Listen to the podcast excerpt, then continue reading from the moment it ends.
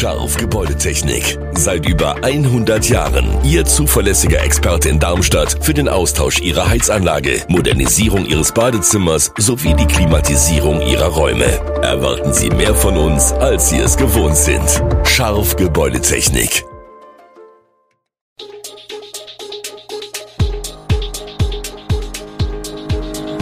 Gude, unser morgendliches News Update. Das Wichtigste aus Südhessen für Sie im Überblick. Guten Morgen aus Darmstadt an diesem 13. Februar. Zum 1. Mai wird das Deutschlandticket Nachfolger des 9-Euro-Tickets. Der DRK-Kleiderladen in Heppenheim muss schließen und das Ausmaß des Erdbebens in der Türkei und in Syrien wird immer deutlicher. Das und mehr gibt es heute für Sie im Podcast. Darmstadt liegt im bundesweiten Vergleich auf Platz 5 der Städte, in denen Studierende ganz besonders hohe Anteile ihres BAföGs für Miete aufbringen müssen. Immowelt hat ermittelt, dass Studenten in Darmstadt 67 Prozent ihrer Ausbildungsförderung in eine Bleibe investieren müssen. Die Stadt mit etwa 45.000 Studenten teilt sich diesen Rang mit Hamburg und Köln. Im vergangenen Jahr lag sie auf Platz 7. Doch es geht noch teurer als in Darmstadt, auf Platz 1 steht München. Dort wird der BAföG-Höchstsatz komplett von der Miete aufgefressen und das langt noch nicht. Mit 102 Prozent ist die Stadt in Bayern unangefochten Spitzenreiter. Auf Platz 2 liegt Berlin mit 74 Prozent. Platz 3 teilen sich Frankfurt und Stuttgart. Für Darmstadt, Hamburg und Köln hat die Marktstudie 625 Euro Warmmiete ergeben. Im vergangenen Jahr betrug der Mietpreismedian in Darmstadt noch 470 Euro. Immowelt weist nach Osten als Option für Studienanfänger mit knappem Budget, da dort das Wohnen noch vergleichsweise günstig sei, heißt es in einer Mitteilung. Zum 1. Mai wird das Deutschlandticket Nachfolger des 9-Euro-Tickets. Ab April soll es bestellt werden können. Doch Hiag Mobilo bietet Interessenten schon jetzt an, sich für das 49-Euro-Ticket vormerken zu lassen. Wer sich registriere, der erhalte den Bestelllink zum Deutschlandticket exklusiv zur Vorbestellung, so steht es auf der Website des ÖPNV-Dienstleister. Neukunden könnten ihre Kontaktdaten hinterlegen und erhielten so rechtzeitig alle Infos. Die Bestandskunden, die bereits ein Abo in Form einer Jahres-, Monats- oder Wochenkarte bei Hiag Mobilo hätten, könnten auf diese Weise die Umstellung ihres Vertrags bereits jetzt in die Wege leiten. Bund und Länder wollen für die Finanzierung des Tickets für 2023 gemeinsam 3 Milliarden Euro bereitstellen und auch Mehrkosten sollen zumindest dieses Jahr sicher aufgefangen werden. Für kommendes Jahr ist dies jedoch noch nicht gesichert. Der Darmstädter Mobilitätsdezernent Michael Kolmer von der Partei Die Grünen hofft, dass das Geld auch ab 2024 noch reicht. Bislang noch nicht geklärt ist, ob es das Ticket nur in digitaler Form geben wird. Der DRK-Kleiderladen in Heppenheim muss zur Jahresmitte schließen. Vor fast 20 Jahren wurde die Einrichtung eröffnet und jetzt wird das kleine Eckgeschäft in der Krone zum 30. Juni geschlossen.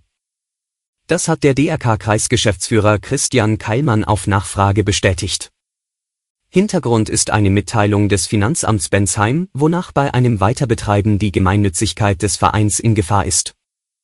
Denn im Durchschnitt kommen laut Keilmann nicht mehr als 10 bis 15 Kunden pro Tag in den Laden, in dem neun ehrenamtliche Mitarbeiter und eine hauptamtliche Kraft die Ware entgegennehmen und verkaufen womit deutlich zu wenig Umsatz gemacht werde, um auch in Zukunft bestehen zu können.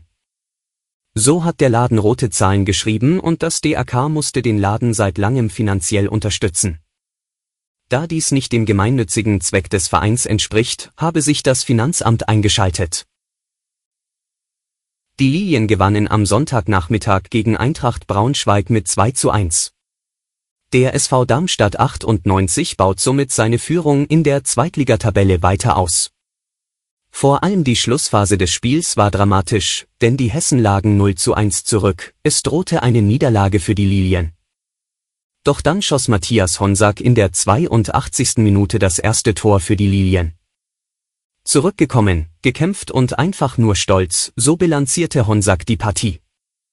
Er sagt, das hat sich auf dem Platz richtig dreckig angefühlt.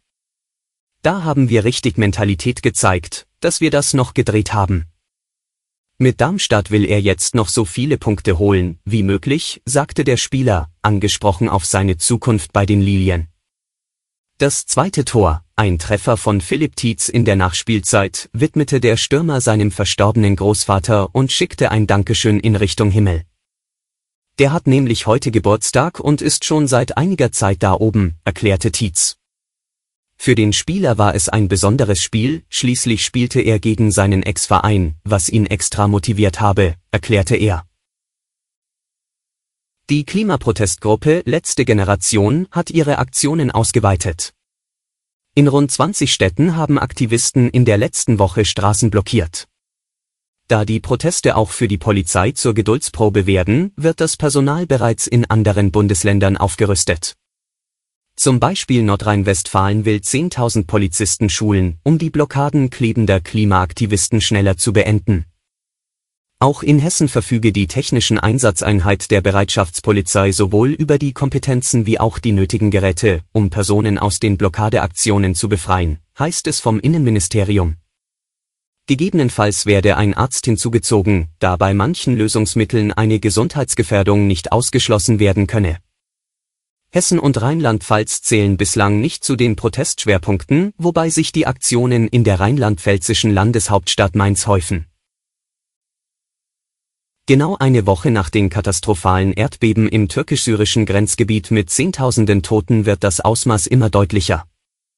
Auch wenn am Wochenende noch Verschüttete lebend gefunden wurden, rechnen die Retter nun kaum noch mit Überlebenden.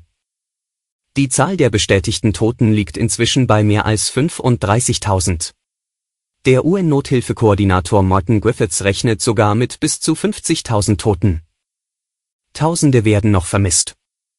Teams von mehreren Hilfsorganisationen aus Deutschland sind seit Tagen in dem Erdbebengebiet im Einsatz.